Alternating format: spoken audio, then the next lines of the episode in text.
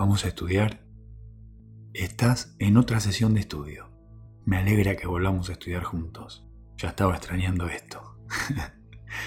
Hoy vamos a estudiar dos horas. Cuando terminemos la primera hora, descansamos 20 minutos y retomamos el estudio 60 minutos más. Esta será una sesión doble para que con una de estas al día ya tengas el día ganado y te saques la sensación de culpa por no estudiar. No te tenés que preocupar por tomar el tiempo. Yo lo voy a hacer por vos. Así solo te enfocás en el estudio. Bueno, ya tengo todo listo. ¿Empezamos? Recordá mantener la espalda recta, ¿sí? Estudiamos 60 minutos y te vuelvo a hablar para descansar. Vamos, buen estudio.